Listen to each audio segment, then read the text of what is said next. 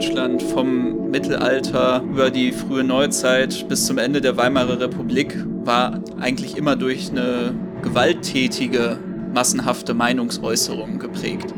Entweder irgendwer versteckt sich hinter einem Transparent oder verschanzt sich in einem Lautsprecherwagen oder es wird über einen Band abgespielt der Jugendliche, der dann aus seinem Fenster heraus dann doch mal ein Foto äh, mit seinem Handy von der Demonstration macht oder ein Video, weil er einfach denkt, oh, was passiert denn hier? Viele Menschen auf der Straße, dem wird dann noch entgegengeworfen, Kameramann Arschloch. Ja, sauber. Dann kannst du es doch gleich sein lassen. Das ist das, was eigentlich früher eine Demonstration ausgemacht hat. Die Leute aus ihrem Alltag rauszureißen, spontan die Möglichkeit, zu geben, für sich zu kämpfen. Aber das funktioniert auch nur, wenn die Leute, die selber auf der Demonstration sind, genau dieses Ideal für diesen kurzen Moment vertreten. Tag auch. Willkommen bei Über Tage, dem anarchistischen Podcast.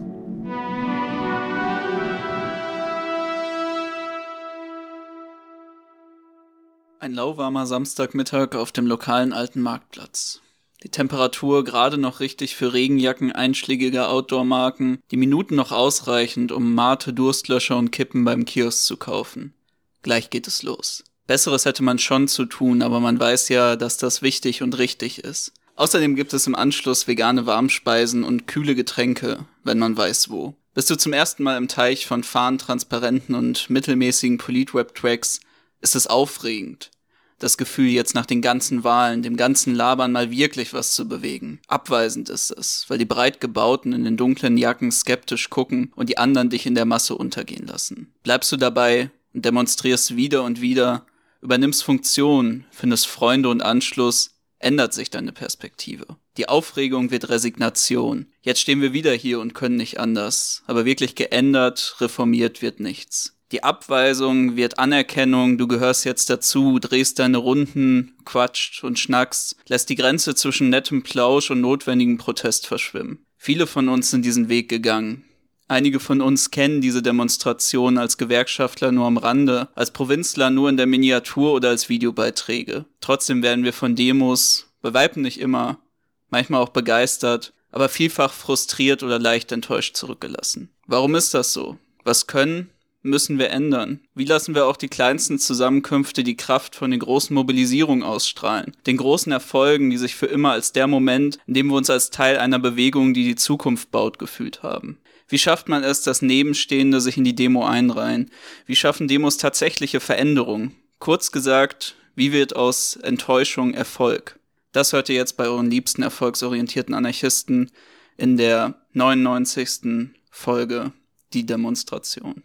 Ja, nachdem wir in den letzten Folgen ja eher ein bisschen analytischere Themen, geschichtliche Themen, aktuelle Themen behandelt haben, wo wir ein bisschen tiefer gegangen sind, wo wir auch den Anspruch hatten, ja, vielleicht auch zum Beispiel bei der Folge zu Volk und Demografie da auch so ein was Grundlegendes sozusagen, ist das heute wirklich mal wieder eine Folge, wo wir sagen, wir beschäftigen uns mit einem Thema, was erstmal locker wirkt, was erstmal leicht wirkt, was auch natürlich für viele von uns, die auch ganz frisch dabei ist, vielleicht auch erstmal interessant ist. Aber ich denke, es ist ein Thema, was alle Linken betrifft, weil einfach die Demonstration der zentrale aktionistische Ausdruck der politischen Linken in Deutschland ist. Und deswegen ist es tatsächlich auch mal gut, eine allgemeine Folge zu diesem Thema zu widmen, weil, und das lässt sich direkt von Anfang an sagen, und das könnt ihr euch wahrscheinlich auch denken, wir sind einfach maßlos angepisst über all die Jahre von Erfahrungen, die wir sammeln mussten in diesem Bereich, in der politischen Linken. Und natürlich haben wir auch sehr, sehr viel dazu zu sagen und uns Gedanken machen müssen, fast schon über all die Jahre, wie man es besser machen kann. Und in dem Sinne starten wir vielleicht auch mit einem persönlichen Bezug auf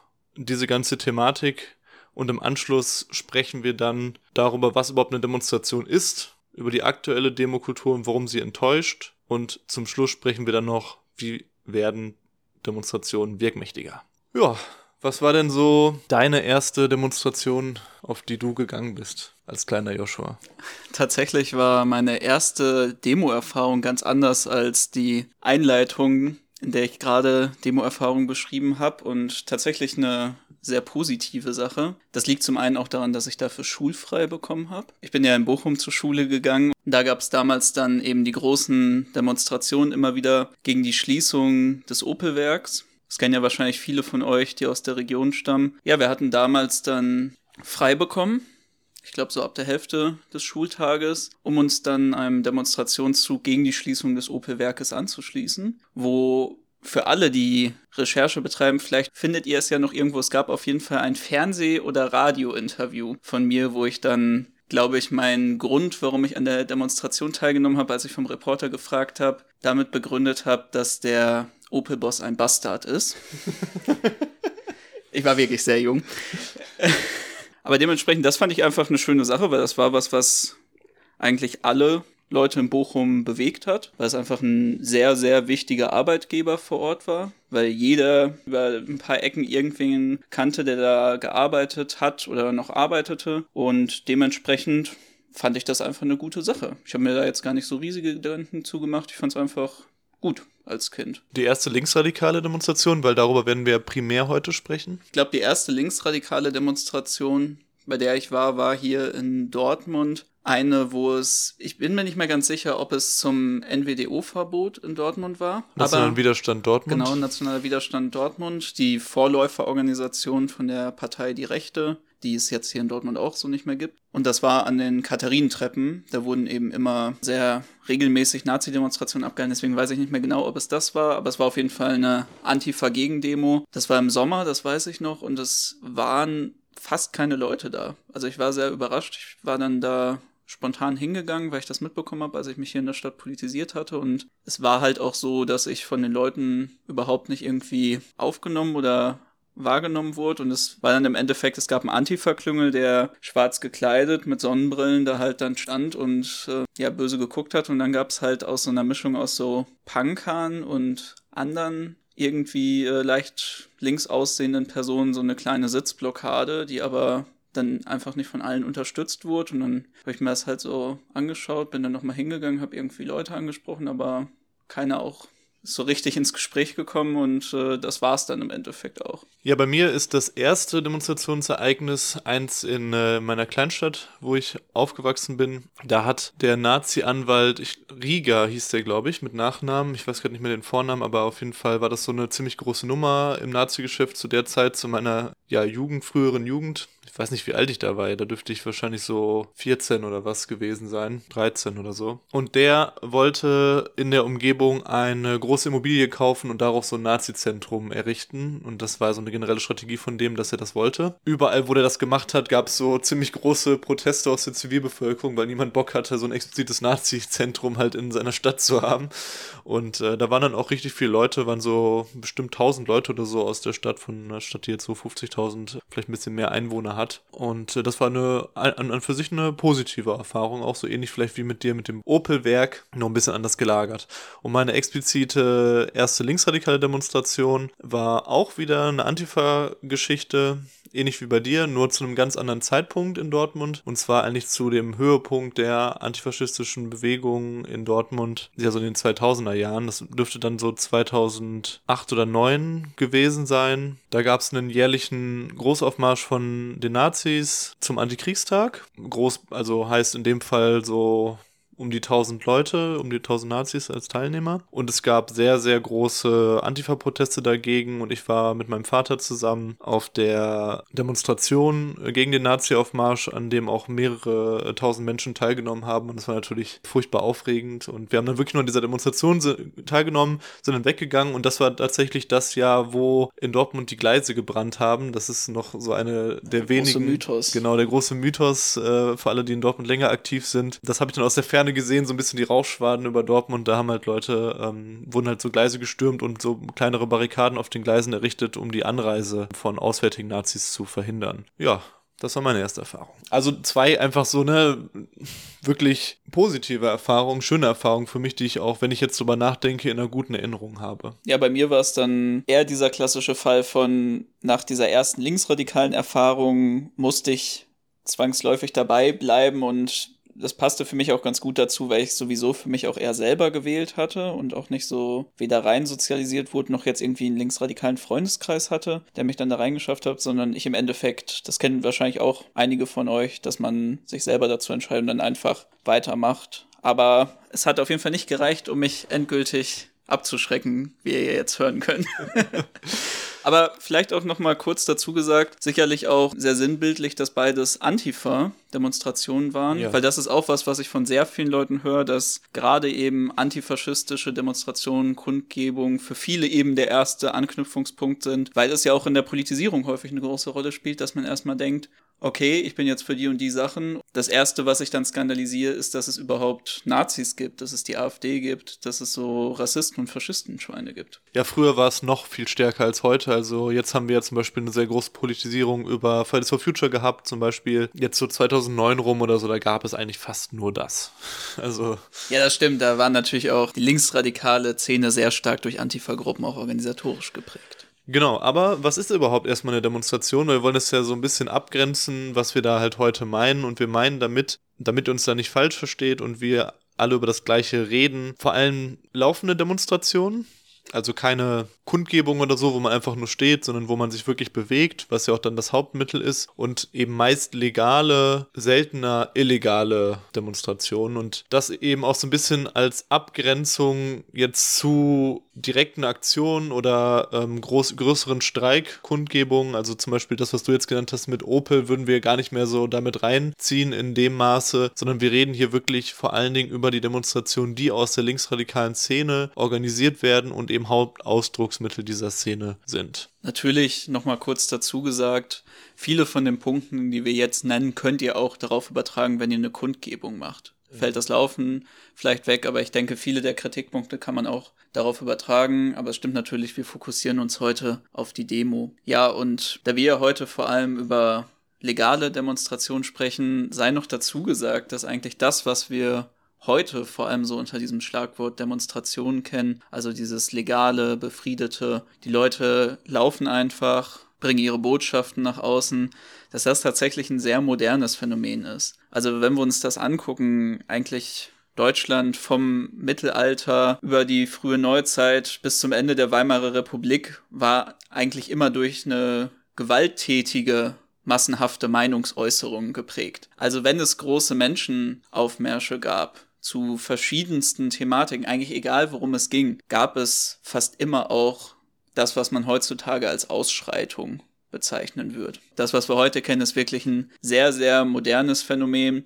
Und das finde ich auch immer ganz witzig, wenn heutzutage ältere Generationen sich über Demonstrationen aufregen, wenn man eigentlich zurückschaut. Also ich glaube, sowohl eure euer Opa als auch eure Oma als Uropa, Uroma die werden alle eigentlich, wenn sie demonstriert haben, das noch eher so kennen, dass es da auch, sagen wir mal, dann ja, eher wie bei G8 oder G20 zugange ging. Aber wir sind ja heute hier in der Neuzeit und deswegen wollen wir uns mal fragen, warum enttäuscht die aktuelle Demokultur so sehr? Warum sind viele unserer Erfahrungen so negativ geprägt? Ja, diese Liste, die wir uns aufgeschrieben haben, die ist schon unendlich lang und sie könnte unendlich weitergeführt werden, würde ich sagen. Wenn man sag ich mal, länger als ein Jahr aktiv ist, dann kommt man schon sehr stark in die Position zu sagen, boah, es gibt echt dieses und jenes, was mich richtig ankotzt und was einfach mega nervt oder was ich gerne anders machen würde. Und ich glaube, dass das ein Phänomen ist, was nicht nur in ein paar Städten auftritt oder so. Natürlich gibt es in ganz vielen Städten unterschiedliche Kulturen von Demonstrationen. Es ist ja nicht so, dass das komplett monolithisch ist, aber es ist schon so, dass es sehr stark sich ähnelt und zwar bundesweit. Also wir reden jetzt mal nur von Deutschland. Ich glaube, wir können auch so Schweiz und so weiter können wir ja gar nicht so gut beurteilen, sondern wir reden jetzt wirklich nur über Deutschland. Klar, da gibt es natürlich spezielle speziell in den größeren Städten auch ab und zu mal Ausbrüche, weil es da auch einfach eine größere Vielfalt an Gruppen und Strukturen gibt. Aber es ist schon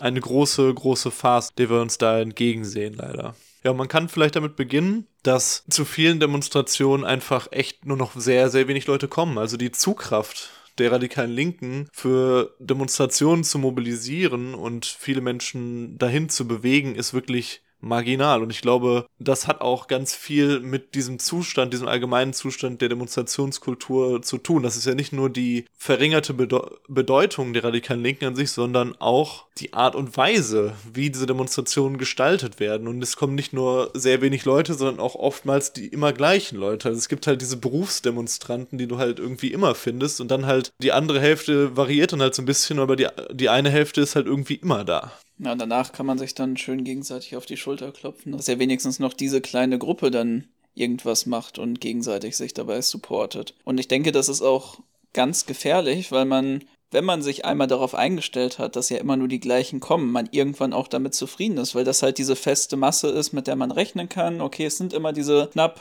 irgendwo zwischen 80 und 150 Leuten, die dann zu den immer gleichen Mobilisierungen kommen und dann ist ja auch okay, da meldet man auch immer genau für diese Menge an Personen an, dann bereitet man sich darauf vor für diese Menge an Personen, dann macht man auch alle Sachen nach deren Geschmäckle ausgerichtet. Und um das auch mal hier auf den lokalen Kontext zu beziehen, wir wollen jetzt gar nicht hier so stark die ganze Zeit irgendwo dann drauf auf anderen Gruppen in Dortmund rumhacken, aber ich habe schon häufig auch von Leuten genau das gehört, die dann gesagt haben, naja, aber das sind halt genau die Leute, die wir noch erreichen können, warum sollen wir uns denn Mühe geben mit Werbung. Warum sollen wir uns denn Mühe geben, unsere Playlist an unsere Playlist anzupassen oder irgendwas anders oder irgendwas anders zu machen, wenn wir ja schon wissen, wer kommt. Ich glaube generell, dass extrem viel mit den Missständen auch genau damit zu tun haben, mit diesen eingefahrenen, immer gleichen Abläufen. Dass es also für viele Gruppen und Strukturen allgemein einfach unglaublich schwierig ist, daraus noch auszubrechen, weil es halt in großen Anführungsstrichen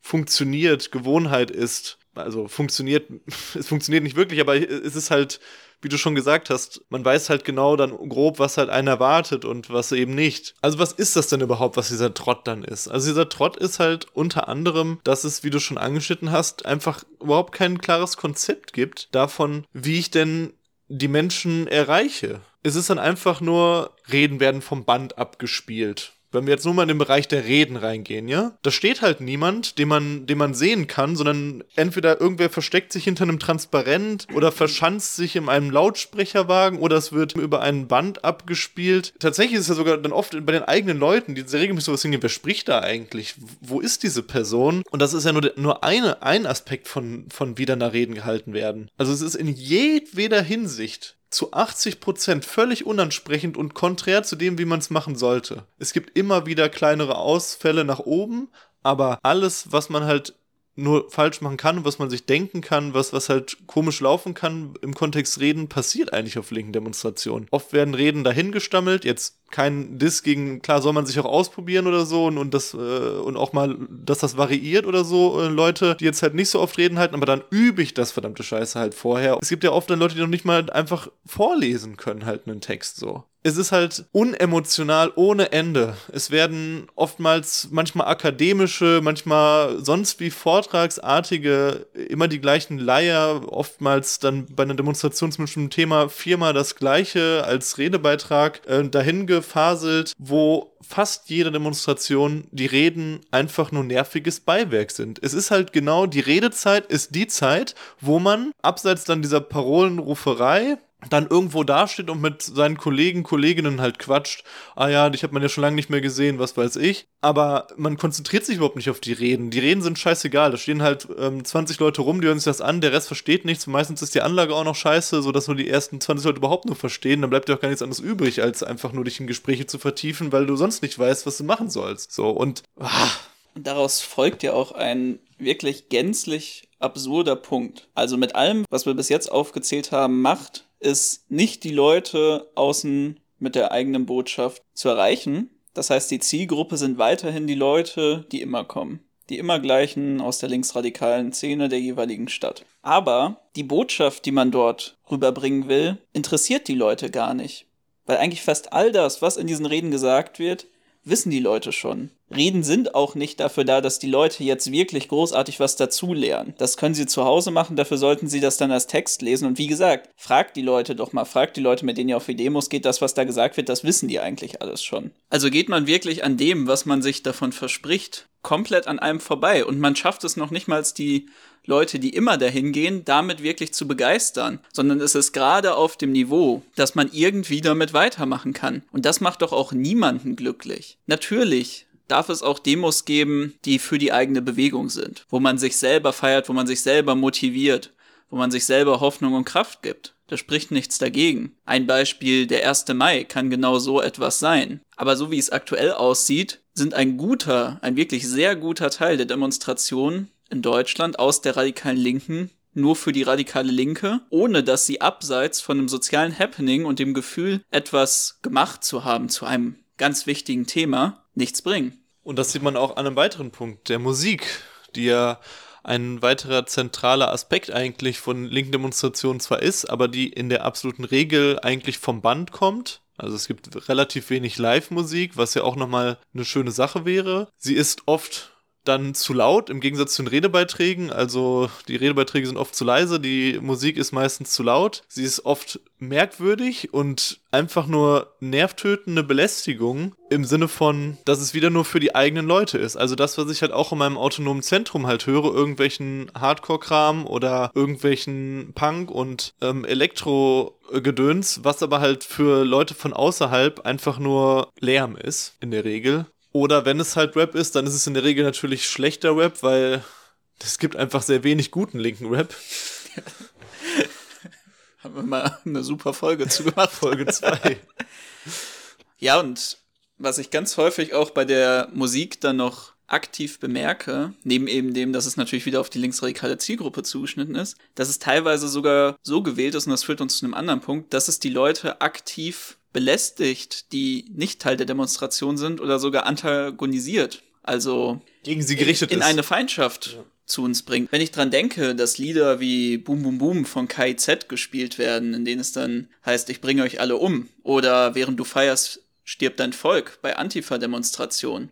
Was glaubt ihr denn, wie Leute, die nicht in einer antifaschistischen Szene, in der radikalen Linken sozialisiert sind, wie die das aufgreifen, wie die das verstehen? Also ich weiß nicht, wie häufig ich schon diesen Blick einer einfach danebenstehenden Person gesehen habe, der irgendwo zwischen Fassungslosigkeit und Feindschaft geschwankt ist, weil die Leute einfach überhaupt nicht verstehen, was dort vor sich geht. Oder Belustigung. Das wäre noch ähm, die dritte Variante, ja. die in, in der Regel die Reaktion zeitigt von Menschen von außerhalb. Ja, und das liegt natürlich auch wieder daran, dass, wie wir schon einmal am Anfang kurz gesagt haben, sowohl die Werbung für die Demonstration minderwertig ist, es sehr wenig Aufwand betrieben wird, überhaupt neue Leute dahin zu bekommen. Also man ganz häufig einfach in die einschlägigen Telegram-Kanäle, Instagram-Seiten, auf Twitter etc. für die Demo wirbt, ein Sharepick in den ganzen Kanälen verbreitet wird und damit auch wieder nur die Leute darauf aufmerksam gemacht werden, die sowieso schon da sind. Wann wird denn noch wirklich beispielsweise auf der Route der Demonstration, in dem Viertel, in dem man die Demonstration abhalten möchte, massenhaft geflyert, massenhaft plakatiert, vielleicht ein Infotisch ein paar Tage vorher gemacht, wo man auf das Problem schon vor Ort hinweist? Aber ich möchte gar nicht zu sehr da reingehen, weil wir haben ja auch noch den Punkt, in dem wir tiefer positive Tipps geben. Was halt auch ein riesiges Problem ist, ist, dass den Demonstrationen einfach an Kreativität fehlt. Ich meine, wir haben es ja schon gesagt, es ist immer die gleichen Abläufe und das heißt, es gibt auch auf den meisten Mobilisierungen einfach nichts Neues, einfach nichts Außergewöhnliches, nichts, wo man mal probiert, aus diesem Rahmen auszubrechen. Und ich finde, am deutlichsten wird das einfach immer an der Frage der Parolen.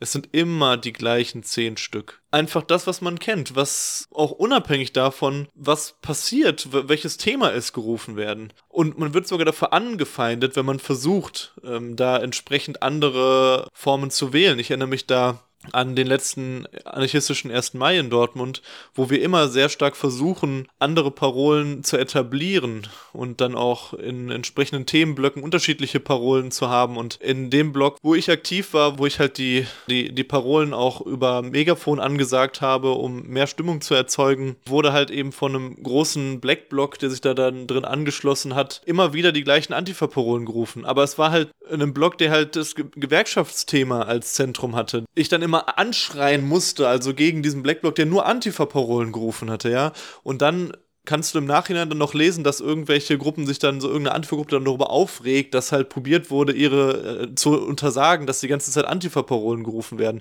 Also es ist halt auch wirklich scheiße schwierig, halt was anderes durchzusetzen und du musst es auch durchsetzen gegen in Anführungsstrichen die eigenen Leute, weil halt einfach es so eingefahren ist auf so vielen Ebenen. Und das ist natürlich auch was, was sich bei den Leuten, die bei so einer Demo zuschauen, die nicht Teil davon sind, verfestigt. Wie häufig habe ich mitbekommen, dass wenn man Leute gefragt hat, was war das denn jetzt gerade für eine Demo, zu welcher Thematik war das, dass sie dann einfach nur sagen, ja, es waren doch die Linken, es sind doch die Linken. Dann fragt man, warum? Ja, sie haben doch Alerte, Alerte Antifaschister gerufen. Dann sind es die Linken. Und das überhaupt nicht rüberkommt, wofür man an dem Tag da war und das einfach nur in dieses Grundrauschen von Linke sind auf der Straße übergeht.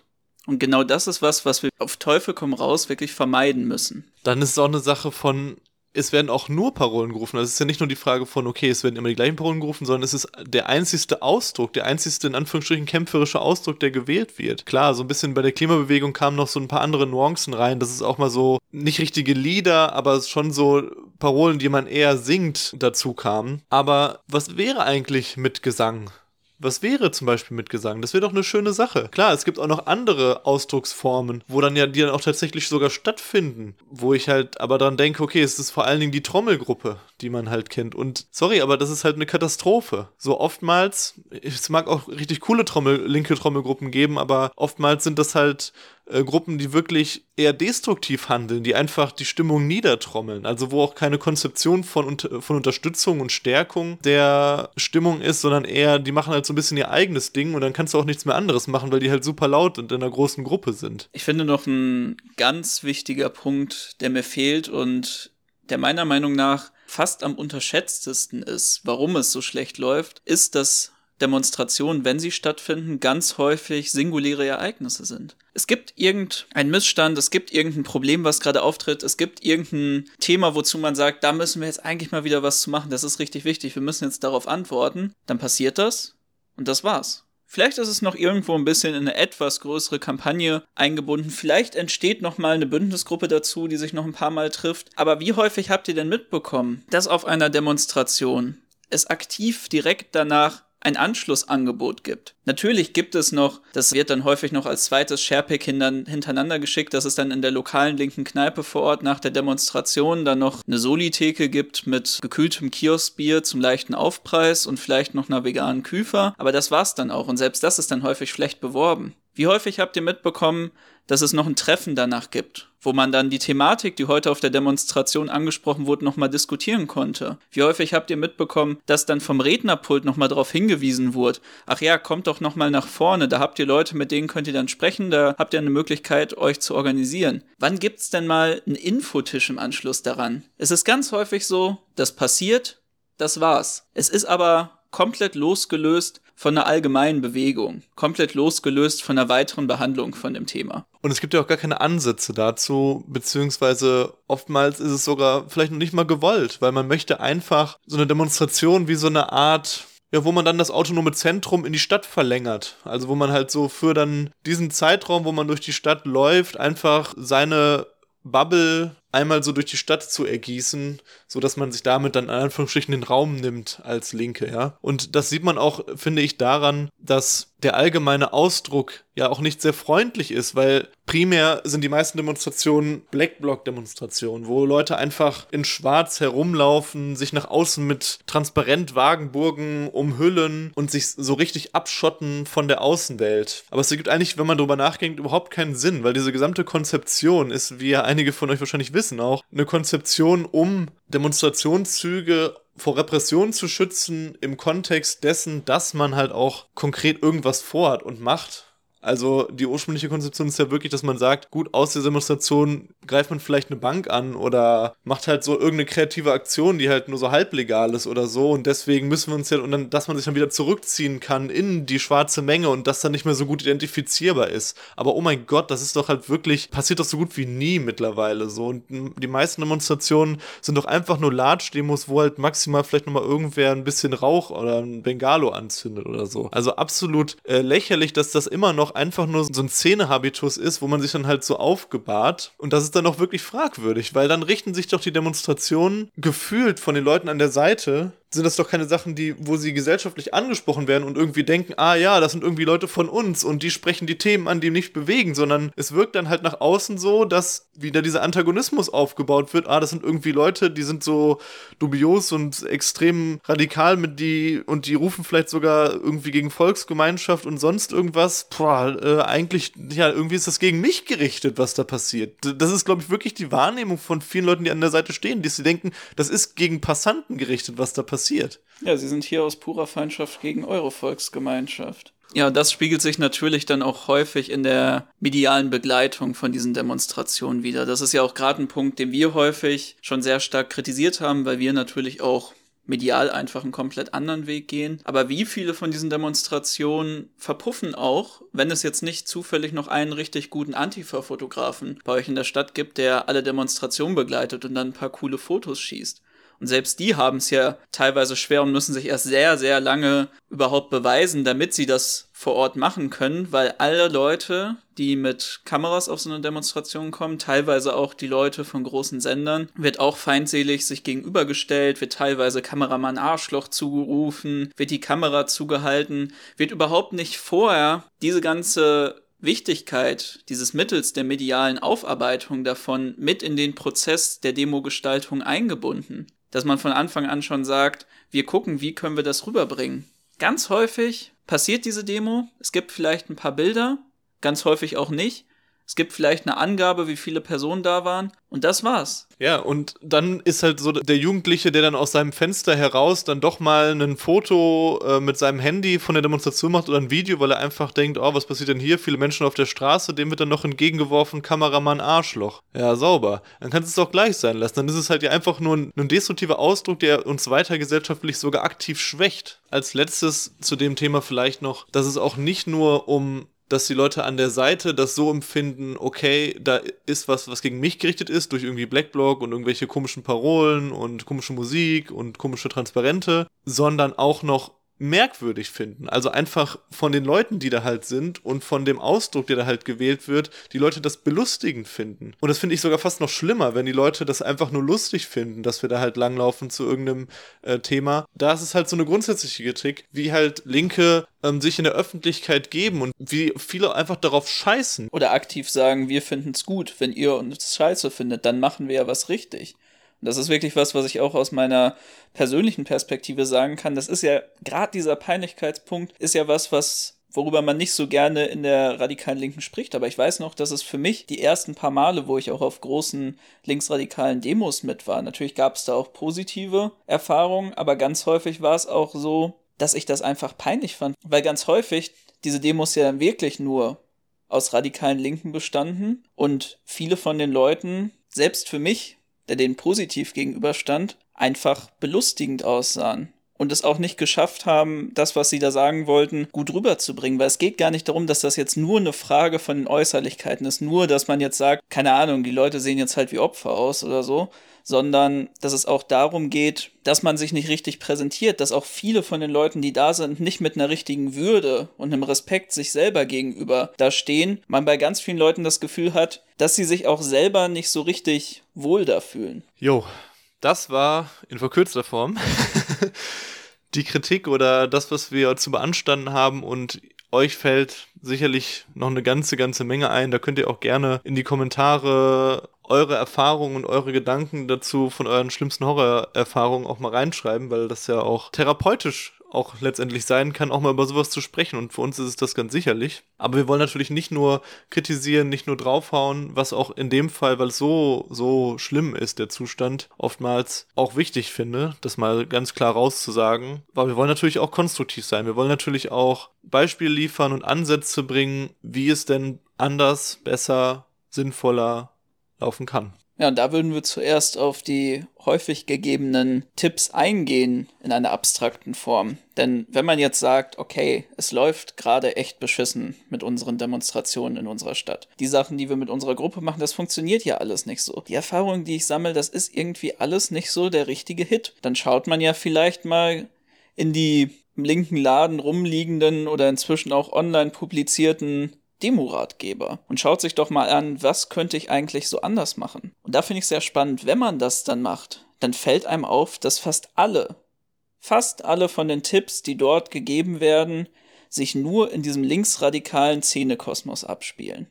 Da könnte man wirklich denken, dass tatsächlich jede Demonstration, die man macht, einfach eine stark kriminalisierte Antifa-Demo ist. Und wie schaffe ich es jetzt beispielsweise dann möglichst gut mit den Cops umzugehen und dafür zu sorgen, dass niemand von uns rausgezogen wird? Wie schaffe ich es, diese Kriminalisierung zu vermeiden? Wie, wie male ich möglichst schön transparente? Genau, wie, wie denke ich mir jetzt den fäschisten Spruch da aus? Wie schaffe ich es doch irgendwie durchzudrücken, dass ich jetzt die Transparente verknoten darf, damit man wirklich gar nichts mehr sieht? Wie gehe ich jetzt äh, kreativ damit um und mache eine Regen Schirmchoreo, um jetzt noch den Fotografen dann davon abzuhalten, doch ein Foto von uns zu machen. Es gibt so wenig, dass sich tatsächlich mal damit auseinandersetzt, zu sagen, wie kann ich jetzt diese Demonstration so gestalten, dass wir tatsächlich über diese Zielgruppe der radikalen Linken hinausgehen. Und damit kommen wir eigentlich auch schon zu unserem ersten und eigentlich auch wichtigsten Punkt. Setzt euch erstmal vor der Demonstration ruhig hin.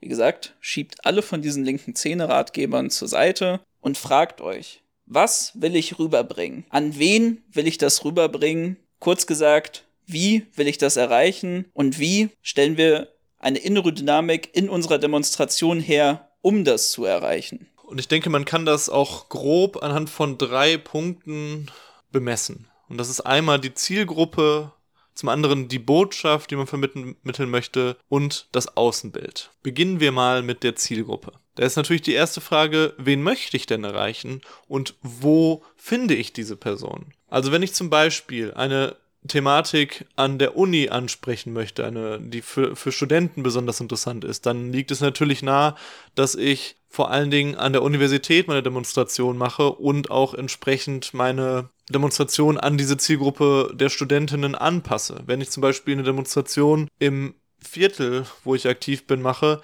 dann macht es Sinn, eher vielleicht so einen allgemeinen Nachbarschaftsanspruch zu haben und auch die Nachbarschaft entsprechend zu adressieren und jetzt zum Beispiel dann eine Demonstration zu einer Uni-Thematik oder zu einer Nachbarschaftsthematik nicht unbedingt in der Innenstadt stattfinden zu lassen, sondern halt dann tatsächlich an dem Ort, wo man auch sein möchte, wo man auch drüber sprechen möchte. Dann ist es natürlich auch eine Sache der Sprache, die gesprochen wird. Also ich beschäftige mich dann, sollte mich auch damit beschäftigen, ist es wichtig, eine Mehrsprachigkeit zum Beispiel zu haben, dort wo wir Demonstrationen haben. Dann natürlich auch die Frage von einem gezielten Marketing für ähm, diese Demonstration. Also, ich dann, dass ich dann auch in dem Viertel, wenn ich zum Beispiel die Nachbarschaft ansprechen möchte, eine breite Mobilisierung, aber auch dann vielleicht nur in diesem Viertel mache. Ich muss da nicht die ganze Stadt zuknallen, sondern macht dann vielleicht auch Sinn, dann halt eine gezielte Kampagne und dann wirklich extrem und starke Mobilisierung auf dieses Viertel zu machen. Dann ist natürlich auch eine gute Idee, sich zu überlegen, wie sieht das mit der Musik aus? Musik ist halt ein sehr wichtiges Mittel. Es ist eine Sache, die uns natürlich alle verbindet, die, die uns mobilisieren kann, die uns Kraft geben kann, die uns stärken kann. Und dann würde ich auch sagen, gibt es im Allgemeinen doch sehr viel auch gute linke Musik, nur die wird halt oft auch nicht mehr gespielt. Also man kann auch da ein bisschen in der Vergangenheit teilweise ähm, suchen. Ich würde sagen, Tonsteine Scherben würde ich eigentlich fast auf jeder Demonstration spielen. Da, warum nicht? Die, das, das ist Musik, die genau dafür geschrieben wurde, wo ähm, Rio Reiser und Co. damals ja auch gesagt haben, wir wollen Volksmusik machen, wir wollen Musik machen, die wirklich in den Massen ankommt, die die Massen anspricht. Klar ist jetzt vielleicht ein bisschen mehr Rapmusik gerade äh, aktuell und von daher angebracht, aber darüber auch sich Gedanken zu machen, Musik zu spielen, die, die Leute eher nicht abschreckt, sondern anspricht und klare Botschaften sendet oder auch vielleicht, man muss, teilweise muss man auch das noch nicht mal machen, sondern manchmal gibt es auch sogar untermalende Musik, kann es auch stimmungsvoll sinnvoller sein, die gar nicht so viel inhaltlich jetzt aussagt, aber einfach gute Musik ist, die einfach, wo die Menschen was auch mit assoziieren oder wiedererkennen. Und vielleicht als letzten Punkt noch zur Zielgruppe, welche Kultur haben die Menschen, die ich ansprechen möchte? Und dabei geht es natürlich nicht darum, jetzt irgendwie zwanghaft äh, dem zu entsprechen, aber eben einen, einen Ausdruck zu finden, der dieser Kultur eben nahe kommt, der im besten Fall ja auch die unsere Kultur halt ist, wo man dann halt nichts Neues erfinden muss oder irgendwie sich verbiegen muss, sondern wo man einfach das, was für, auch für einen persönlich wichtig ist, was für einen persönlich gut ist und kulturell ansprechend ist, dann auch darin einzubringen. Also nicht versuchen, eine eigene Subkultur zu schaffen, die nur für die eigenen Leute irgendwie sinnvoll ist, sondern halt, wie wir das auch schon häufig gesagt haben, eine Arbeiterinnenkultur wieder für sich zurück zu erobern und neu zu prägen, die dann auch anschlussfähiger ist an die eigene Klasse. Damit kommen wir zur Botschaft. Und da muss man sich erstmal fragen, was will ich sagen und wie formuliere ich es und welche Mittel wähle ich dazu? Und das ist ganz wichtig, dass eben die vorher definierte Zielgruppe sich davon angesprochen fühlt. Da hast du ja schon viele Punkte angesprochen, aber es sind auch so Sachen wie beispielsweise, wie formuliere ich den Text, den ich gerade eigentlich beispielsweise auf einem Flyer verteile. Was ich ganz häufig gesehen habe, ist, dass es eine Demo-Ankündigung gibt. Diese Demo-Ankündigung wird auf einen Flyer gedruckt. Dieser Flyer wird innerhalb der Demonstration verteilt. Und falls sich noch irgendwer findet, wird dieser gleiche Flyer mit der Demo-Ankündigung dann noch an Leute, die neben der Demo stehen, verteilt. Aber da würde ich sagen, geht es dann wirklich komplett an der eigentlichen Zielgruppe vorbei. Wenn du gerade bei Flyer bist, möchte ich vielleicht ein Beispiel da auch anführen in, in dieser Frage. Wenn du dann diesen Flyer hast und das ausgedruckt hast und dann halt verteilt und das möglichst noch zugeschnitten hast auf das Thema, was, was gerade die Kundgebung ausdrückt, dann ist natürlich auch wichtig, die Leute direkt anzusprechen. Ne? Also ich erlebe das halt oft, dass Flyer verteilt werden, dass einfach nur der Flyer halt hingehalten wird und dann gu guckt man halt stumm die Leute an, die an ihm vorbeigehen. Aber als gutes Beispiel hatten wir letztens eine Kundgebung zu Thomas Schulz, der in Dortmund ermordet wurde und da habe ich halt den Unterschied auch gesehen, dass halt ein anderer Genosse hat halt Flyer verteilt, nichts zu den Leuten gesagt und es hat auch wirklich niemanden Flyer dann genommen. Dann haben wir uns zusammen hingestellt und haben halt wirklich aktiv Leute angesprochen und haben gesagt, hier wurde vor so und so vielen Jahren Thomas Schulz von einem Nazi ermordet. Und dann waren die Leute, was, krass. Und so, davon habe ich nicht mitbekommen. Ah, ja, oder, ah, ja, der, genau, das weiß ich ja noch. Und dann gingen die Flyer weg wie warme Semmel. Und wir haben innerhalb von, in der gleichen Zeit, wo vorher gar nichts wegging, haben wir hunderte Flyer verteilt. Also das ist halt auch eine ganz... Das heißt natürlich jetzt nicht, dass ihr Leute aktiv dauerhaft irgendwie belästigen solltet, weil das ist natürlich leider jetzt eine Sache, die man dabei bedenken muss, dass es inzwischen auch diese bezahlten Agenturen gibt, die beispielsweise für den WWF, für Amnesty International in der Innenstadt stehen und die Leute ganz offensiv ansprechen. Das ist mir auch schon ein paar Mal begegnet, wenn man dann zu, sagen wir mal, euphorisch die Leute anspricht, dass sie dann ja tendenziell denken, man will ihnen da wieder irgendeine Unterschrift andrehen. Aber gerade bei einer Demonstration ist es wirklich was, wo ihr einfach aktiver auf die Leute zugehen könnt.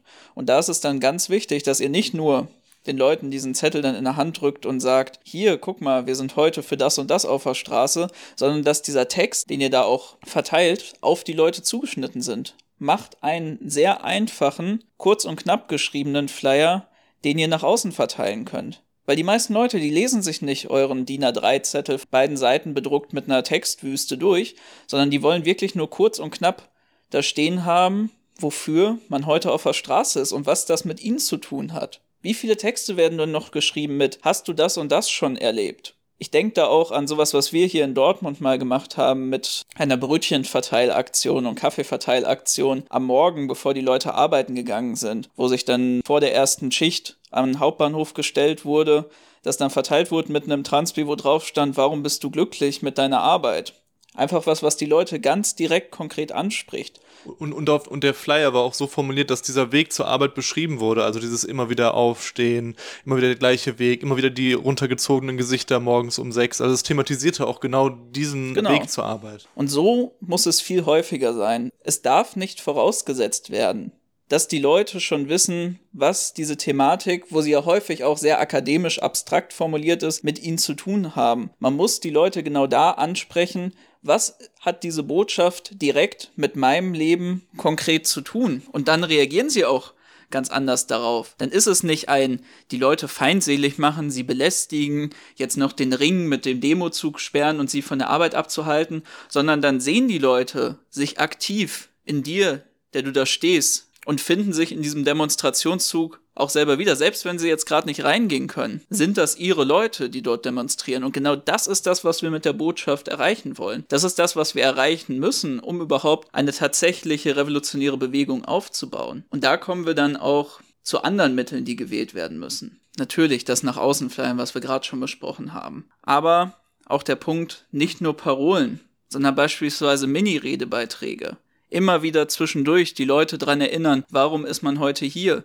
Das Problem von vielen Demonstrationen ist auch so, es gibt eine Anfangskundgebung, eine Endkundgebung, vielleicht noch eine Zwischenkundgebung. Aber wir haben dann den Großteil der Route, wo viele Leute einfach außer, das ist eine linke Demonstration, nicht genau wissen, worum es sich handelt. Stellt eine Person dahin mit einem Megafon, die nicht nur Parolen vorsagt, sondern die aktiv den ganzen Demonstrationszug kommentiert, immer wieder darauf hinweist, hier ist das, hier ist das. Wir sind heute übrigens deswegen hier, liebe Passanten. Und wenn dort gesprochen wird. Das ist natürlich eigentlich recht offensichtlich, muss man auch populär sprechen. Es geht nicht darum, diese akademischen Redebeiträge dann einfach nur da weiterzutragen, sondern es muss so gesprochen werden, wie die Leute es verstehen.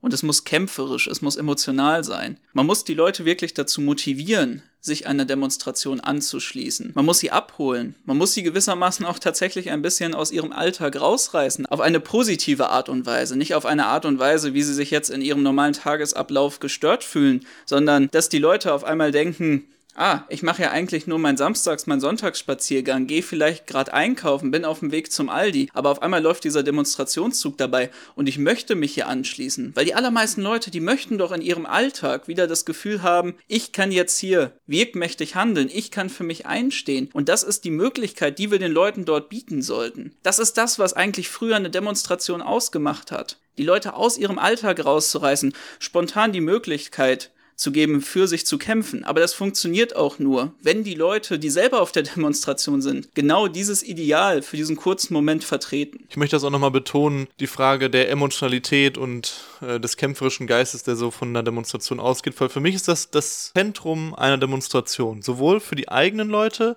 als auch für die Leute von außerhalb. Dieses aus dem, Außer, aus dem, aus dem Alltag rausreißen und auch für uns selber etwas bieten, warum ich sage, boah, das gibt mir Kraft. Das muss doch zentral für eine Demonstration sein, weil es gibt ganz viele andere Wege, Inhalte zu vermitteln. Es gibt ganz viele andere Wege, Debatten zu führen und was weiß ich was zu tun. Das ist einfach nicht der Ort für eine Demonstration. Der Ort für eine Demonstration, das ist etwas, wo ein Ruck geht, wo ich hingehe am Wochenende und Kraft bekomme, wo ich Kraft für den alltäglichen Kampf bekomme und nicht, wo ich danach nach Hause gehe und, und die Kraft genommen bekommen habe. Und das ist halt ganz, ganz zentral und das geht halt auch nur, wenn halt charismatische Personen da stehen, die du siehst, die dich ansprechen, die dich im Innersten ansprechen, die dir nicht die Welt erklären, sondern die, dir, die dich im tiefsten erreichen mit dem, was sie sagen. Ja, und leider wird ganz häufig dieses Kämpferische ja dann auch falsch verstanden, weil wir würden sagen, dass genau das es ist, was so eine Demo ausmacht dass es auch das ist, dass die Leute da wirklich voller Würde stehen, vollends überzeugt von dem, was sie da machen. Dass nicht einfach nur der Alltagstrott ist, sondern man wirklich diese Demonstration macht, weil man vollends davon überzeugt ist und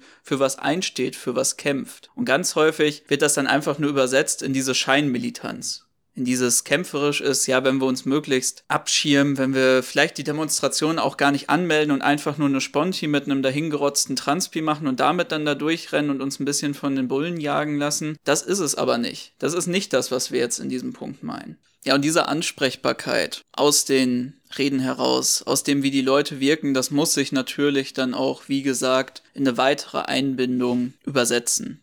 Das muss heißen, dass nach der Demonstration es Anschlussangebote gibt, dass die Leute auch, die die Reden gehalten haben, die für Organisationen da sind, Organisation, Organisierungsmöglichkeiten bieten, dass man hingehen kann und diese Energie, die man auf der Demonstration gesammelt hat, direkt weiter in politische Praxis, in stehende Organisationen übersetzen kann. Weil nur dann schaffen wir auch wirklich die Nachhaltigkeit von solchen Demonstrationen. Als drittes nochmal zum Außenbild. Zuallererst ist wirklich wichtig zu sagen, dass die Demonstrationen in 95% der Fälle offen sein sollten. Es gibt ganz begrenzte Ausnahmen, wo man auch vielleicht mal mit einer unangemeldeten Spontandemonstration nachts irgendwo durch die Gegend zieht, ja, mit 60 Leuten und als Reaktion auf zum Beispiel irgendwen, der aus deiner Wohnung geworfen wird, mal was weiß ich was macht. Volles Verständnis dafür, darüber diskutieren wir nicht. Aber wenn wir uns die regulären, normalen Large-Demonstrationen in der Linken angucken, dann muss das 95% offen sein und das bedeutet, dass man eine Menschenmenge ist, die eben bunt ist, die einen kämpferischen Ausdruck hat, aber eben bunt ist, wo du halt dazustoßen kannst, die nicht eingekerkert ist und so weiter und so fort. Dann finden wir es auch einfach wichtig, dass linksradikale Demonstrationen ja auch ein Ausdruck, ein Spiegelbild ist von dem, wie uns die Menschen in der Gesellschaft wahrnehmen. Und dann ist es auch natürlich entsprechend zentral, dass wir uns auch da darauf vorbereiten. Also, dass man halt wirklich auch eine Demonstration, auf die man geht, so handhabt wie ich gehe zu einem Date. Ja, ich treffe mich am Wochenende mit einer neuen Person, die ich kennenlerne, zu einem romantischen Candlelight-Dinner. Wenn ich genau so zu diesem romantischen Candlelight-Dinner die gleiche Assoziation habe, wie ich mich darauf vorbereite, dann haben wir extrem viel gewonnen.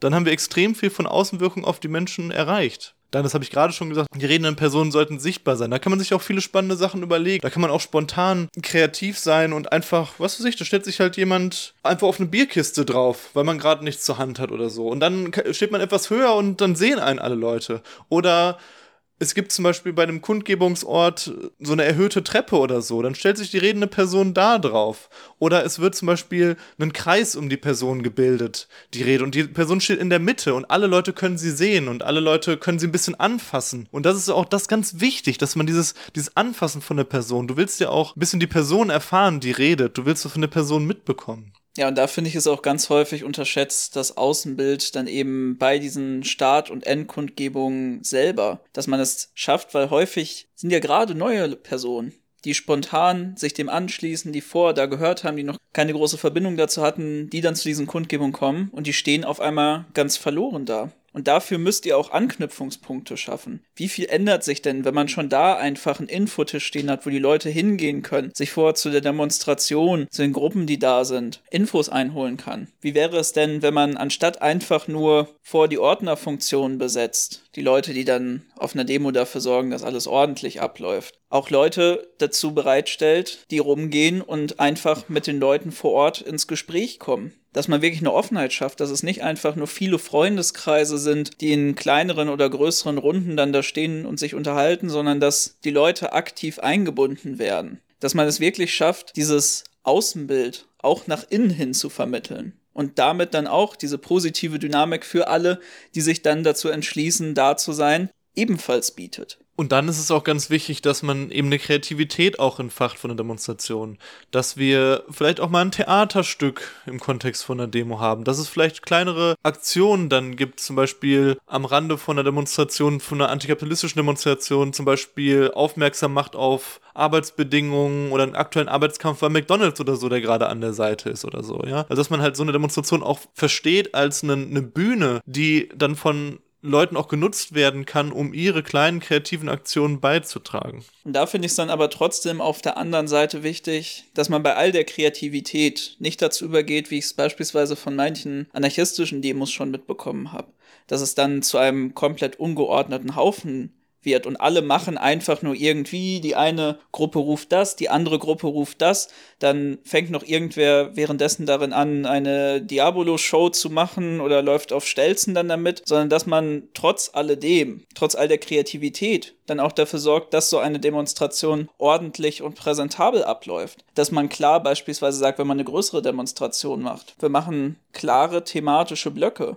wo dann die Leute, die sich vor allem für die eine Thematik interessieren, dann zuordnen können. Dass man es auch mal schafft, mit einer größeren Menschenmenge dann beispielsweise Choreos anzustimmen. Wirklich längere Sachen, die dann auch durch jemanden, der vorne steht und die Ansprache dazu macht, angeleitet werden. Und ich finde, da können wir uns auch zumindest teilweise, wenn man jetzt noch, auch nach Deutschland guckt und da so ein bisschen Bereicherung für, für die eigene Demonstrationskultur sucht, auch bei der Ultrakultur bedienen, weil es gibt in Deutschland keine Szene, kulturelle Gruppe, was auch immer, die es so gut hinbekommt, Stimmung zu erzeugen. Ne? Das ist ja jedes Wochenende schaffen es da ein paar hundert oder tausend Leute, Zehntausende von Menschen mitzureißen, ja. Und da, da gibt es natürlich einige Sachen, die man sich nicht mitnehmen muss, aber es gibt, denke ich, eine Menge, was zum Beispiel Choreos und wie man halt gemeinsam in einer größeren Runde auch einheitlich bestimmte Parolen dann sehr laut rüberbringen kann, wie man das eben organisiert. Und äh, dann kann man vielleicht ein Beispiel nehmen. Wir nennen jetzt sehr oft den 1. Mai, aber das ist halt auch wirklich eine Demonstration, wo wir halt mit organisiert haben und wo wir auch sagen, okay, wir haben da halt halt auch geschafft, über einen längeren Lernprozess, über Jahre, weil das muss man ja auch sagen, wir sind ja nicht, also nur weil wir Beispiele aus unserer Praxis erzählen. Das heißt nicht, dass die Sachen perfekt sind oder alles toll ist oder so, sondern wir mussten das halt auch selber lernen und, und auch bis heute kriegen wir die Sachen auch nicht vernünftig hin und oft scheitert ja auch Sachen an Kapazitätengrenzen. Das ist ja alles keine Frage. Deswegen geht es hier nicht um oberlehrerhaft irgendwie zu erzählen, dass wir die geilsten sind, was irgendwie Demonstrationen organisieren sind. Aber nur um ein Beispiel zu nennen, nochmal vom 1. Mai, da hatten wir letztes Jahr eine sehr, sehr große Zaunfahne letztendlich, wie es halt sonst eher bei Ultragruppen üblich ist, die vor der Demonstration gelaufen ist. Und diese Fahne hat einen, einen unglaublichen Aufschrei fast schon losgelöst in der Linken. Wir haben unendlich viele Anfragen bekommen, wo man jetzt diese große Fahne herbekommt und dass es ja total großartig sei. Klar, das war, fand ich auch eine coole Idee, aber letztendlich ist es sowas so, so wo ich mir auch so dachte, wow, das löst so einen Jubelschrei los, da sieht man auch, mit wie kleinen Mitteln man letztendlich, äh, man nimmt halt irgendwie 100 Euro in die Hand, äh, kostet, so eine Fahne kostet schon ein bisschen mehr und dann hat man schon halt so ein Gadget, was halt so ein Teil so krass aufwertet, wo alle Leute erstmal sagen, boah krass, halt, das ist ja mal was ganz was Neues so, ne? Und das sind halt so schöne Stilmittel, wo man sich dann auch ein bisschen was abgucken kann und die dann auch so eine Demonstration auch im Außenbild natürlich enorm aufwerten. Und wo man dabei gesagt auch natürlich so eine Ordnung von so einer Demonstration auch ganz anders dann gestaltet. Also das finde ich auch wichtig, dass man sich halt als Alternative zu diesen Wagenburg-Modellen einfach vorne ein großer Block BlackRock, dahinter läuft der Rest, dass man natürlich auch dann sowas mit aufbrechen kann, dass man eben zum Beispiel dann vorne eine große, eine große Fahne hat, vielleicht an den Seiten ein paar Trommeln, die, die das untermalen, vielleicht ähm, ein bisschen Abstand zwischen den Blöcken, sodass man die Fronttransbis besser sehen kann. Es ist so viel denkbar, was man da gestalten kann und wo wir Kreativität haben müssen. Generell ist es natürlich auch nochmal wichtig zu betonen, dass es ohnehin ein Problem ist, dass die Linke per se auf Demonstrationen als Aktionswerkzeug dauerhaft zurückgreift in der Ermangelung anderer Ideen und im Kontext des üblichen Trotz. Ich finde, die heutige Demokultur spricht auch für mich gewissermaßen für die Isolation der radikalen Linken. Wenn man überlegt, wie viele Aktionsformen früher auch gewählt wurden, waren sie viel mehr in den Alltag der Leute eingebettet und es wurde viel mehr Wert darauf gelegt, beispielsweise die Nachbarschaftsarbeit voranzutreiben, einfach nur die Organisierung im Betrieb mit den Leuten um einen herum dauerhaft über die Probleme, die sie haben, über die Aktionsformen, die man dagegen wählen könnte, den Protest, den man organisieren könnte, in einem Austausch zu stehen. Und deswegen darf es auch nicht nur bei einer Kritik der heutigen Demokultur bleiben, um sie besser zu machen, sondern wie du schon gesagt hast, muss man auch an den Kern ran, an das generelle Problem der Isolation der radikalen Linken und dieses Existieren nur für die eigenen Leute selber und wieder zurückfinden. Zurückfinden in die Gesellschaft, wieder Anschluss finden an die Lebensrealitäten der Leute. Vor allem aber auch die Vielseitigkeit der Mittel fokussieren und viel mehr Richtung direkte Aktionen, direkt zu den Verursachern und weniger diese symbolhaften Demonstrationszüge. Und wenn man dann eine Demonstration organisiert, dann das halt wirklich vernünftig machen und dann sich auch bewusst dafür entscheiden und nicht in Ermangelung an andere Ideen, was man jetzt sonst machen könnte. Weil eine Demonstration kann halt wirklich sinnvoll sein und ist halt ein, ein, gutes Mittel von uns. Das ist ja keine Frage. Also ich finde, es gibt auch standardmäßige Demonstrationsgeschichten, wie zum Beispiel am 1. Mai oder am 8. März. Da haben wir auch noch die Möglichkeit, wirklich automatisch, weil das halt normal ist, auch an dem Tag in Demonstrationen sich zu formieren, größere Teile von Menschen ähm, zu erreichen. Absolut, aber sie müssen natürlich einfach nur ein Teil unserer allgemeinen Praxis bilden und dürfen das nicht komplett sein, weil sonst, egal wie gut man auch die Demonstrationen macht, wird das bei vielen Leuten für eine Resignation führen, weil sie eben in ihrer Funktionalität vor allem eben den Charakter erstmal dieser allgemeinen Vermittlung der Botschaft zu einem bestimmten Kampf hat und es so viele andere Möglichkeiten gibt, den Kampf dann auch dahin zu tragen, wo es wirklich weh tut. Weil sonst kann es wirklich dazu führen, dass Demonstrationen schon alleine wegen ihrer Form immer eher in diesen Appell an die gerade Regierenden übergeht, immer nur versucht, die dann zur Verantwortung zu ziehen und wenig eben rüberbringt, dass wir auch aktiv beispielsweise durch den gewerkschaftlichen Kampf, durch beispielsweise mal einen Besuch direkt und ein Stören von der Aktivität, von denen die gerade die Klimakrise verursachen, zu ersetzen. Und in dem Sinne würde ich sagen, äh, kommen wir auch zum Schluss der heutigen Folge. Ich hoffe, es hat euch gefallen. Für uns äh, war es auf jeden Fall gut, das mal äh, sagen zu können. Wahrscheinlich wird es wieder was Kontroverseres äh, werden, vielleicht, wo dann auch Leute sagen, hör mal, was erzählt ihr da für eine Scheiße oder, oder sich da auch persönlich angegriffen fühlen. Nicht damit gemeint. Ja, aber es ist halt ein sehr, sehr großer Missstand und ich bin auch sehr gespannt, was ihr dazu sagt und ich hoffe auch, dass viele von euch sich darin wiedergefunden haben und vielleicht auch was mitnehmen können und auch den Mut finden, diese komplett eingefahrene, wirklich schädliche Kultur für unser Vorankommen eine gesellschaftliche Linke zu werden, in Frage zu stellen und anzugreifen und da halt andere Wege zu finden und in einer produktiven Weise eine neue Demonstrationskultur zu entwickeln. In dem Sinne, auf bald, Glück auf. Ich freue mich schon auf die Demos aus der Community. Glück auf. Nicht so schnell weg von ihr. Wenn du denkst, dass linke, libertäre oder anarchistische Positionen eine stärkere Stimme brauchen, dann überlege, uns zu unterstützen. Das kannst du ganz einfach machen, indem du diese Folge verbreitest. Packe uns auf deinen Social-Media-Kanal, erzähl deinen Freundinnen von unserem Projekt, von unserem Podcast, von unseren Videos. Wenn du noch einen Schritt weiter gehen willst, dann unterstütz uns doch einmalig über PayPal oder werde zum Übertage Ultra und komm in unsere Kofi und Patreon Community. Denn deine Hilfe ermöglicht dieses Projekt.